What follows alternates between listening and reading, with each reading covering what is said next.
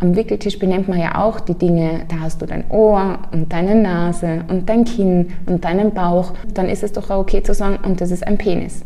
Oder das ist eine Vulva. Ich meine, Kinder können das Wort Ellbogen oder Ohrmuschel sagen, aber von Vulva oder Penis haben sie noch nie gehört. Ich denke, man kann sehr viel abfangen und sehr viel Charme auch schon früh nehmen, wenn man die Dinge einfach beim Namen nennt.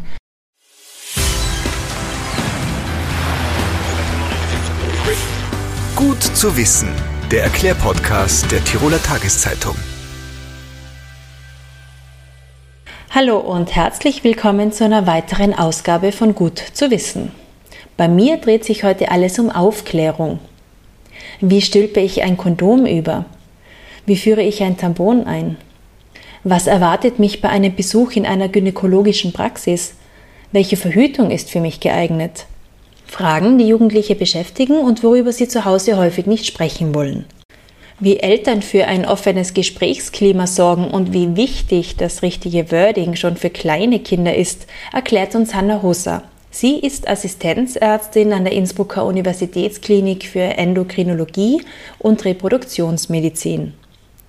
In den Sprechstunden der First Love Ambulanz berät sie junge Menschen in Sachen Liebe, Sexualität und Verhütung.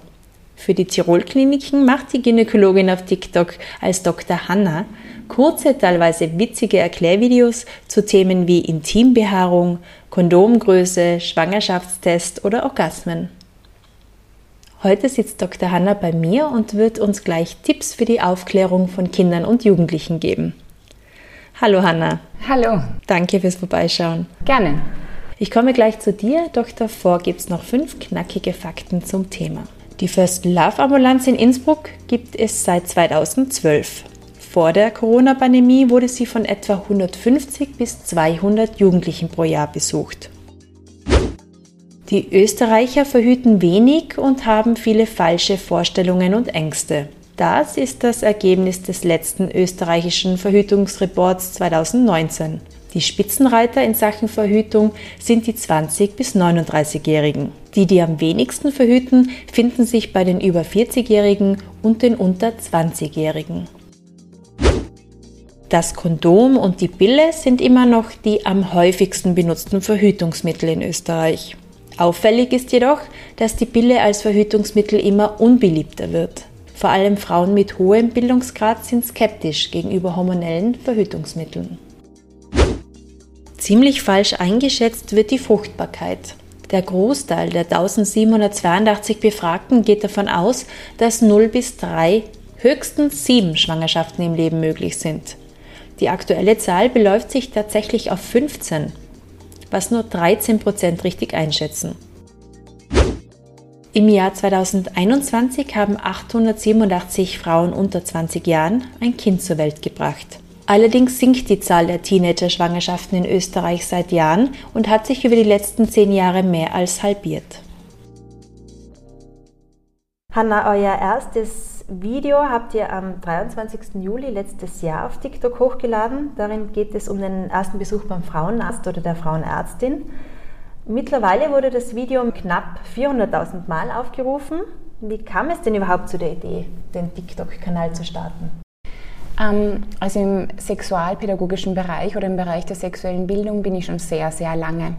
Und dann bin ich eben an die äh, Uniklinik in Innsbruck gekommen für gynäkologische Endokrinologie und Reproduktionsmedizin mit der First Love Ambulanz und bin dann da wieder eingetaucht in dieses Thema. Und das sind normalerweise so Slots für 30 Minuten. Das heißt, dann kommen Personen zu uns für 30 Minuten und immer wieder sind diese Zeiten von mir gesprengt worden. Also dann waren Jugendliche eine Stunde bei mir und dann fange ich an zu zeichnen und zu erzählen.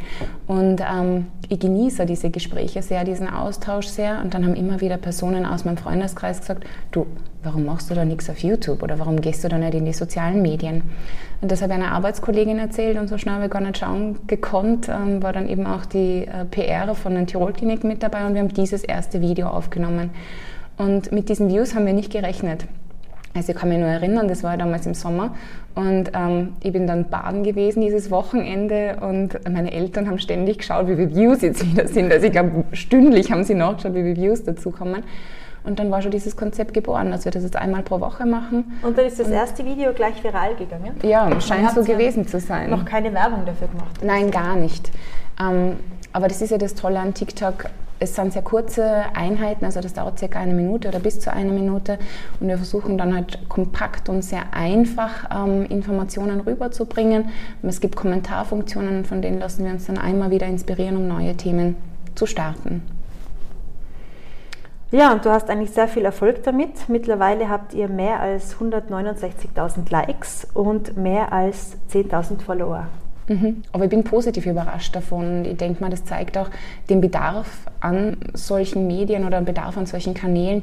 Gerade jetzt zu Zeiten von Covid, wo es nicht möglich war, in Schulklassen zu gehen oder Schulklassen zu uns an die First Love Ambulanz einzuladen, haben wir uns gedacht, gut, wir müssen auf die Jugendlichen zukommen und wo leichter als wie auf Instagram oder auf TikTok. Aber jetzt ist der Besuch wieder möglich in der First Love Ambulanz. Was sind denn häufige Themen, die Jugendliche beschäftigen, die zu euch kommen? Eine ganze Bandbreite. Also es geht sicher viel um das Thema Verhütung. Ähm, es geht sicher viel um das Thema das erste Mal oder einfach Sex an sich, um Stellungen, die man wählen kann. Geht aber genauso auch um Monatsblutung zum Beispiel oder auch um die Produkte, die man dann verwenden kann. Und ab und zu arten dann diese Gespräche in Stundengespräche aus. Da kommt ein Thema oder es kommt eine Frage und sobald die Jugendlichen merken, dass es ein offenes Gespräch ist und sie ernst genommen werden, endet diese Fragenflut schon gar nicht mehr.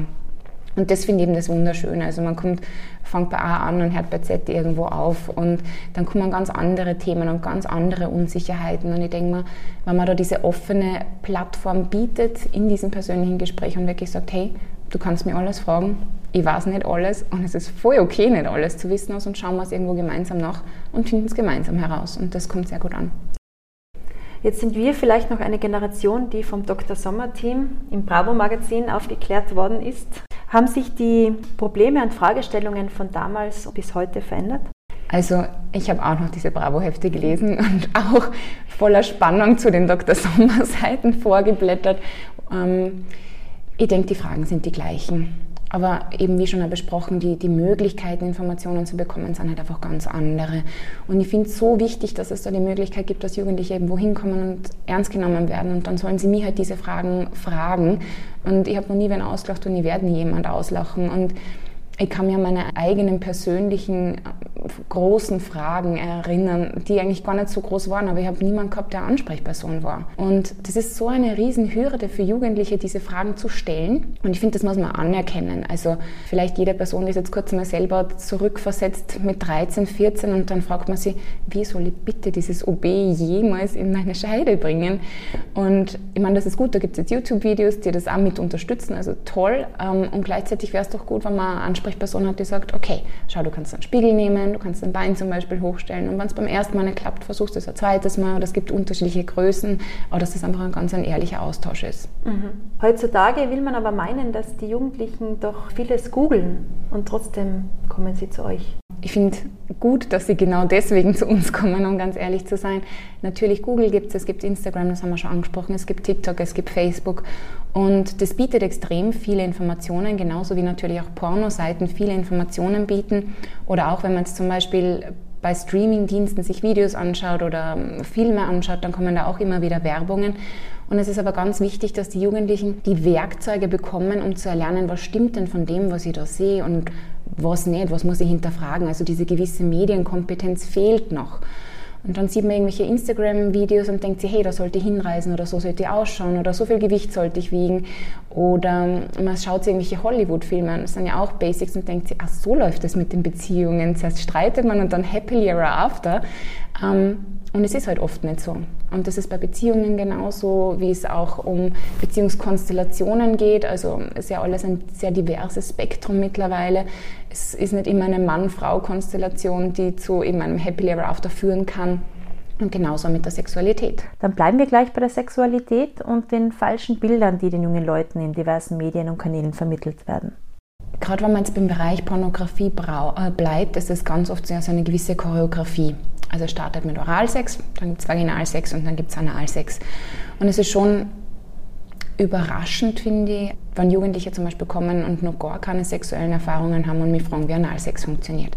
Also nicht, dass diese Frage nicht gerechtfertigt ist, aber dann denke ich mir, es gibt ja so viele Punkte davor, die man versuchen kann, die man starten kann. Und gerade wenn so ein Video, sagen wir jetzt einmal zehn Minuten dauert und das alles reingepackt werden muss, dann vermittelt das ja ganz das falsche Bild von Sexualität oder von eben einer gewissen Choreografie, die ablaufen muss dafür, dass der Sex gut ist.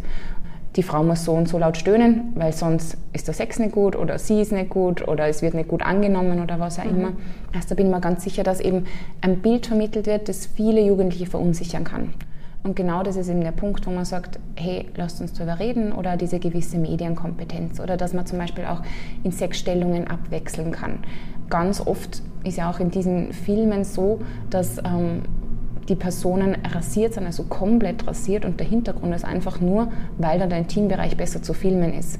Aber das hat sich halt aus diesen Videos, aus diesen Filmen bei uns in der Gesellschaft breit gemacht. Also wenn man jetzt in die Sauna geht, sieht man kaum Personen, die nur irgendwie Intimbehaarung haben, mhm. weil das natürlich auch ein großer Faktor, die Pornografie war, dass Haarlossein ein Modetrend mittlerweile ist. In unserer westlichen Gesellschaft ist man ja ständig mit Sexualität konfrontiert, auch schon bei der Werbung und bei Filmen. Es herrscht auf den ersten Blick eine extreme Offenheit. Okay. Drückt der Schein? Ja, der Schein trügt, habe ich schon den Eindruck. Ähm, wie du es eben gesagt hast, in Werbung ist Sexualität sehr was Gegenwärtiges, in Filmen ist Sexualität sehr was Gegenwärtiges. Also man hat das Gefühl, schon von Sexualität umgeben zu sein. Und gleichzeitig ist es ja auch so, dass gerade bei uns jetzt in Österreich, wir sind in einem sehr aufgeklärten Land, äh, eine sexpositive Haltung immer mehr um sich greift, was ja auch sehr zu unterstützen ist. Und trotzdem ist es halt so, dass Jugendlichen oft schon noch vermittelt wird, umso weniger Sexualpartner, umso besser, umso mehr Wert haben sie auch. Und dann ist es für sie schwierig, diesen Spagat zu schaffen. Also soll ich jetzt viel Sex haben und ist es gut, viel Sex zu haben und darf ich den genießen? Oder soll ich lieber warten, bis ich verheiratet bin und dann habe ich mit einer Person Sex und mit der bis zum Ende meines Lebens? Und gerade in einer Phase, wo die ersten ähm, sexuellen Erfahrungen gesammelt werden, also in der Pubertät, das ist ja sowieso eine sehr vulnerable Phase, die mit ganz vielen Unsicherheiten einhergeht. Und da ist es, glaube ich, nur sehr schwierig für Jugendliche, den eigenen Weg zu finden. Und ich denke, da ist ein offenes Gespräch immer hilfreich, dass man zum Beispiel sagt, hey, dein persönlicher Wert definiert sich nicht darüber, mit wie vielen Personen du in deinem Leben Sex hast oder eben nicht. Und es ist ganz wichtig, dass du dich wohlfühlst mit allen Entscheidungen und auch mit den Entscheidungen deine Sexualität betreffend. Apropos Wohlfühlen oder eigentlich nicht Wohlfühlen, hat sich durch die MeToo-Bewegung auch etwas verändert? Sind die Teenies schon äh, sensibilisierter auf, auf Übergriffe? Den Eindruck habe ich schon. Und es gibt jetzt auch, oder es gibt auch, das hat es eh schon immer gegeben, aber die Themen bekommen jetzt auch Namen, also Catcalling zum Beispiel oder so Upskirting, also ganz banale Sachen, dass man irgendwo im Bus sitzt im Sommer und das Gefühl hat, hey, irgendein Gegenüber fotografiert einem gerade unter den Rock. Und für alles, wofür man einen Namen hat, eben diesem Beispiel Upskirting, über das kann man reden. Für Dinge, für die man keinen Namen hat, über die kann man nicht reden. Und einfach, aber man kommuniziert hat, ist es nicht okay, dass dich jemand berührt, ohne dass du deine Zustimmung dafür gibst, ist schon eine gewisse Bewusstseinsschaffung da. Und ich glaube, dass man so auch für sich selber öfter reflektiert, fühle ich mich denn in der Situation wohl? Habe ich in dieser Situation jetzt zugestimmt und ist das eigentlich was, was ich möchte? Also ich habe schon den Eindruck, dass nicht nur Jugendlich eigentlich alle Personen mehr Wörter dafür bekommen haben und auch die Schwelle darüber zu sprechen gesunken ist, was super wichtig ist. Wie wichtig ist es denn, dass die Eltern mit ihren Kindern und Jugendlichen über Sexualität sprechen? Das ist ja häufig schon irgendwie mit Scham behaftet, Natürlich. von beiden Seiten. Natürlich und gerade weil du das auch mit Scham behaftet sagst, es, es heißt ja auch der Schambereich. Und ich bemühe mich sehr immer zu sagen, der Intimbereich und auch nicht von Schamlippen zu sprechen, sondern von Vulvalippen zu sprechen. Also schon allein mit Sprache kann man extrem viel Scham da rausnehmen. Und wir müssen aufpassen, wenn Jugendliche mit uns über Sexualität sprechen wollen, wollen sie nicht mit uns über unsere Sexualität sprechen, sondern über Sexualität prinzipiell. Deswegen ist es sehr, sehr wichtig, auch schon im Kindesalter, also auch im Kindergartenalter, auf die Kinder zuzugehen mit diesem Thema. Es gibt mittlerweile extrem viele Bücher, Lina die Entdeckerin zum Beispiel oder auch Annie Party kann ich sehr empfehlen, wo sehr kindsgerecht auch von der Sprache her extrem viele Zeichnungen auf diese Themen eingegangen wird. Und ich finde es so super spannend, weil mit einem dreijährigen Kind bespricht man schon, hey, bei Rot gehst du nicht über die Ampel, bei Grün ist es gut, über die Ampel zu gehen.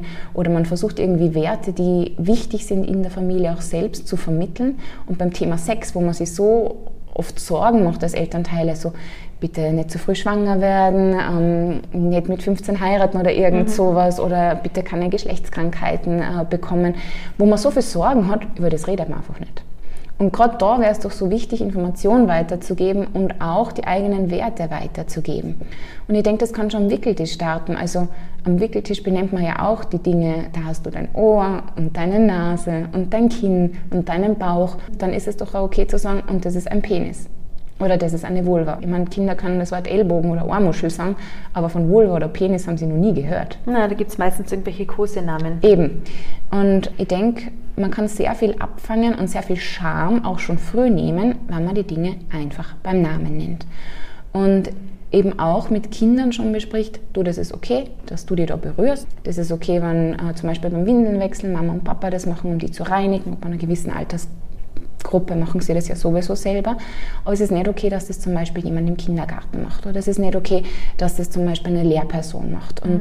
ähm, durch dieses Gespräch kann man eben schon sehr gut auch Grenzen aufzeigen und sowas wie Consent, worüber wir ja schon gesprochen haben, also diese Zustimmung, nur mehr verdeutlichen. Weil man sagt, ja, du, wenn der die Karspatzen nicht schmecken, dann sag, dass du Karspatzen nicht magst. Aber man kommuniziert nicht, du, wenn dir jemand am Busen greift, dann sag, dass du das nicht magst.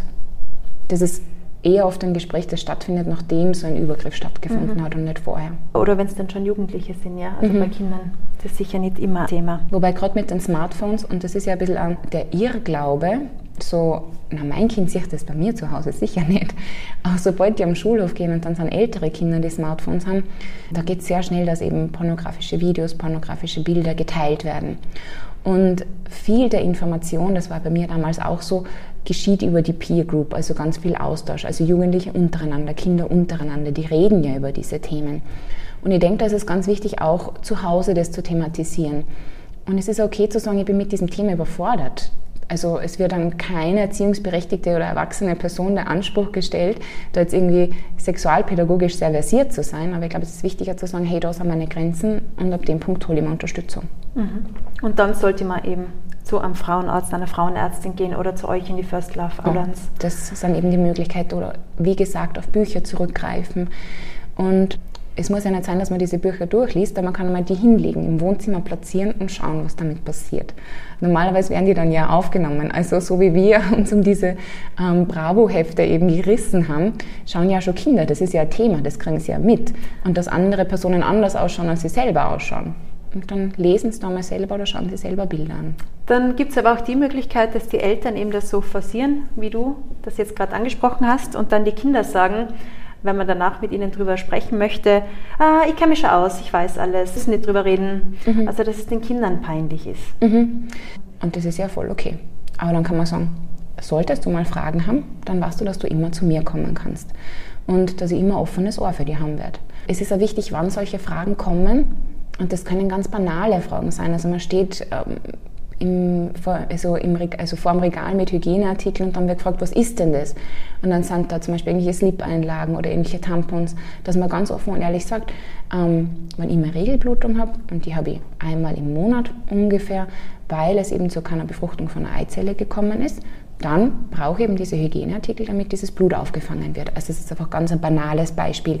Aber da kann man nicht sagen, oder man kann natürlich sagen, das geht dir nichts an, aber das ist der falsche Weg. Mhm. Und wenn Jugendliche merken oder Kinder eben auch schon merken, dass diese Fragen ernst genommen werden und beantwortet werden, dann kommen, glaube ich, auch mehr dieser Fragen. Und wenn man sich überfordert fühlt, was komplett gerechtfertigt ist, dann kann man sagen, du, passt für die, wenn wir das am Wochenende besprechen, jetzt gerade bin ich im Stress, wir müssen den Einkauf nur erledigen, aber ich verspreche dir, wir reden da noch drüber. Und das passt komplett. Und dann kann man sich am Abend hinsetzen und sagen, puh, wie spreche ich das jetzt am besten an? Aber man kann sich diese Zeit nehmen. Wie gesagt, es gibt nicht diesen Wissensanspruch, dass man alles wissen muss. Und es ist okay, wenn man sagt, wir schauen es gemeinsam nach. Und dann gibt es eben Videos oder irgendwelche Social-Media-Kanäle, wo man sich Informationen holen kann. Was sollte denn alles besprochen werden? Je nachdem, wo der Bedarf ist. Das ist ja von mhm. Person zu Person unterschiedlich. Und wie gesagt, einfach einmal ein bisschen auf die Fragen achten, die kommen. Ähm, ich finde, bevor man über Verhütung spricht, sollte man mal ein bisschen über Anatomie sprechen. Bei äh, Personen mit Penis ist das ganz einfach oder jetzt leichter zugänglich, muss man ganz ehrlich sagen. Die sehen regelmäßig ihren Penis. Wenn man jetzt zum Beispiel Personen mit einer Vulva fragt, hast du deine Vulva schon mal angeschaut? Ah, na bitte, da schaue ich nicht hin. Und dann denke ich mir, wenn man jetzt auch zum Hautarzt, zur Hautärztin geht und dann wird man gefragt, ob man Muttermal irgendwo neu dazu bekommen hat, dann ist auch die Vulva gemeint oder auch der Intimbereich gemeint, aber den schaut man sich dann nicht an. Oder wenn es darum geht, wie eben Tampons verwendet werden, dann auch die Frage, ja, hast du schon mit einem Spiegel passiert? Also mit einem Spiegel, da schaue ich sicher nicht hin. Und dann denken wir, es wäre doch so einfach. Und es ist doch auch so wichtig, den eigenen Körper zu kennen, eben falls sich auch Dinge verändern oder falls sich jetzt im, im Krankheitsbereich was rein verändert. Ähm, über Stellungen dezidiert spreche ich eigentlich nur, wenn Fragen danach kommen oder gerade wenn es ums Thema das erste Mal geht weil es zum Beispiel auch so ist, dass man je nach Stellung variieren kann, ähm, wer entscheidet, wenn man jetzt von einem heteronormativen Bild ausgeht, also Mann mit Frau, wie tief der Penis eindringt. Sobald die Frau jetzt zum Beispiel bei einer Reiterstellung oben ist, trifft sie die Entscheidung. Sobald man jetzt eine Missionarstellung wählt, dann trifft äh, die Person mit Penis die Entscheidung, wie tief der Penis eindringt oder mit was für einer Geschwindigkeit. Natürlich reagieren dann Jugendliche ab und zu überrascht, wenn ich das Thema bringe, weil dann eben, wie gesagt, alles noch ein bisschen ähm, mit Unsicherheit behaftet und dann in einer Reiterposition ist man doch sehr exponiert und es ist ein freier Blick auf jetzt zum Beispiel Brüste und dann ist ihnen das sehr unangenehm. Aber zumindest, dass diese Möglichkeiten durchbesprochen werden oder dass man zum Beispiel ein Polster unter das Becken legen kann, all diese Dinge. Und Verhütung ist ein großes Thema. Und ich denke, dass man nie ganz vergessen darf. Es gibt ja unterschiedliche Methoden der Verhütung und gerade so was, wenn es um das Thema jetzt hormonelle Verhütung geht, unter anderem Pillen. Also ich finde, das müssen nicht ähm, Eltern übernehmen. Da gibt es ein Riesenspektrum, das man je nach Vorerkrankungen zum Beispiel anpassen kann. Aber über sowas wie ein Kondom sprechen, das finde ich schon sehr wichtig. Und einfach um über die Basics von einem Kondom sprechen. Also dass ein Kondom ein Ablaufdatum hat das ist schon mal eine sehr wichtige Information, oder dass ein Kondom so ein Luftpolster hat, mhm. wie eine Chipspackung einen Luftpolster hat. Und dass, wenn dieser Luftpolster nicht da ist, das Kondom beschädigt sein kann oder wie man das eben auch überzieht.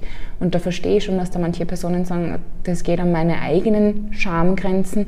Aber für das gibt es eben sehr viele Videos oder auf unserem Kanal ein Video, wo man sich das anschauen kann.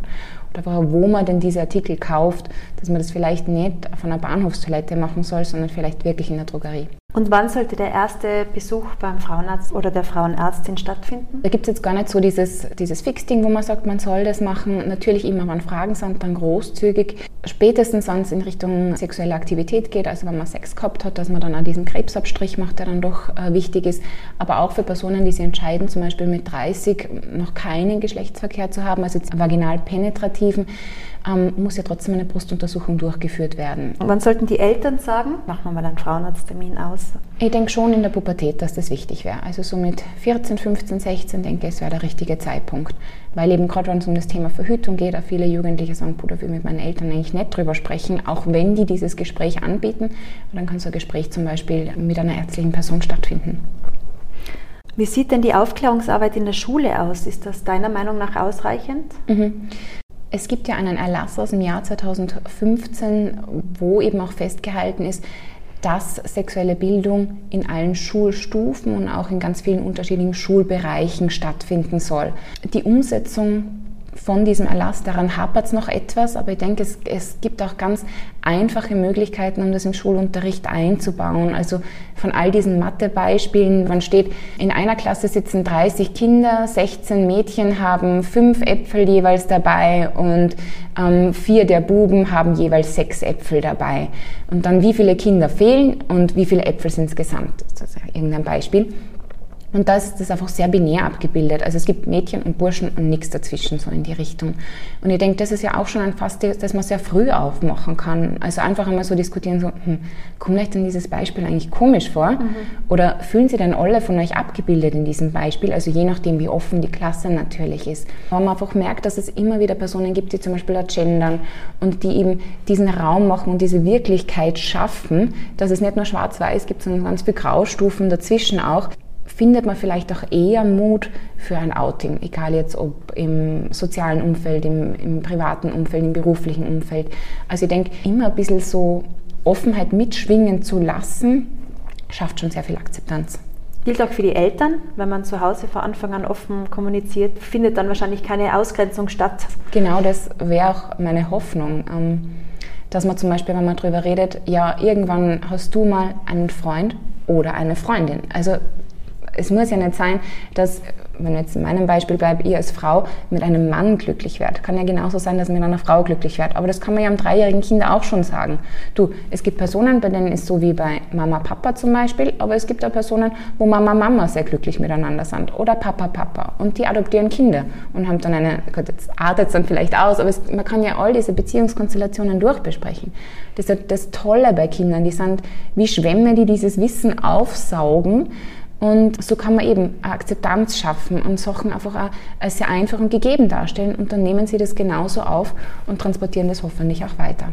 Und wenn wir bei der Sexualkunde in dem Sinne bleiben in der Schule, mhm. kann ich mich noch erinnern, dass das zu meiner Zeit mit roten Köpfen und Gekicher einhergegangen ist. Also mhm. ich glaube, da hat niemand so wirklich aufgepasst. Ich glaube ehrlich gesagt, dass es sehr schwierig ist, so ein Thema rüberzubringen. Ich kann mich damals auch erinnern, ich glaube, über Algen haben wir länger gesprochen, als wir über den menschlichen Körper gesprochen haben wahrscheinlich oder über Blätter zum Beispiel. Ähm, sicher die anatomische Basics darüber zu bringen, wäre sehr wichtig, aber es gibt ja ganz viele, es ist ja nicht nur die Biologie, die da so wichtig ist, sondern man kann es zum Beispiel, ganz viele Schulklassen haben Ethikunterricht zum Beispiel, da kann man das mit einfließen lassen. Äh, man kann das im Rahmen von Kunstprojekten aufarbeiten, eben in Mathebeispielen kann man das machen. Man kann zum Beispiel im Deutschunterricht, wenn es um das Thema Interpretation geht, auch Texte zum Beispiel von queeren Personen mit einbauen und das einfach ein bisschen reflektieren, weil ganz oft bevor man Texte interpretiert, tut man die Biografie der Person mit aufarbeiten, wie diese in diese Texterschaffung mit hineingespielt hat. Und einfach, wenn man da mehr Personen abbildet, die für die Jugendlichen auch Vorbilder sein können, ist ein ganz leichter Weg und trotzdem ein sehr wichtiger ähm, Baustein auch gesetzt, denke ich, um da Unterstützung zu bieten. Dann zum Abschluss noch vielleicht einfach zusammenfassend Tipps für Eltern, wie sie mit ihren Kindern am besten über Aufklärung und Verhütung und alles, was dazugehört, sprechen können. Mhm. Ähm, wie du schon sagst, drüber sprechen ist das Wichtigste eigentlich. Oder eben den Raum schaffen, um drüber zu sprechen. Selber einen kühlen Kopf bewahren. Es geht meistens um allgemeine Sexualität und nicht verwechseln. Es geht nicht um die Sexualität, die eben diese Person, die da gerade gefragt wird, auslebt. Ähm, dann Hilfsmittel zugute nehmen oder eben auch einkaufen. Also da gibt es Bücher, es gibt Podcasts, es gibt Videos, die man dazu nehmen kann. Immer auf das Kind achten, also fragen, hast du da noch Fragen dazu? Passt es für die heute so? Ist es schon zu viel? Sollen wir anders mal weitermachen? Also wirklich einmal direkt Feedback einholen. Und sobald man überfragt ist, das zugeben. Das finde ich auch ganz wichtig. Also dann nicht irgendwie mit einem Nebensatz das irgendwie abtun. Ich bin jetzt schon müde, heute gefreut es mich nicht mehr, sondern sagen, du hey, die Frage, die überfordert mich jetzt auch. Aber was das? Ich lese das nach und dann reden wir anders mal drüber. Und so kann eben auch vermittelt werden, dass es nicht darum geht, alles zu wissen, aber es geht darum zu wissen, ähm, wo hole ich mir Hilfe und wo hole ich mir Rat und wo kriege ich mir Wissen her. Ich danke dir, Hanna, für das informative Gespräch. danke sehr. Die Bücher, die Hanna Hoser angesprochen hat, findet ihr in dem dazugehörigen Artikel auf tt.com. Die First Love Ambulanz an der Innsbrucker Klinik bietet jungen Menschen zwischen 12 und 19 Jahren die Möglichkeit, kostenlos und auf Wunsch auch anonym intime Fragen und Probleme ohne Zeitdruck und Scheu zu besprechen.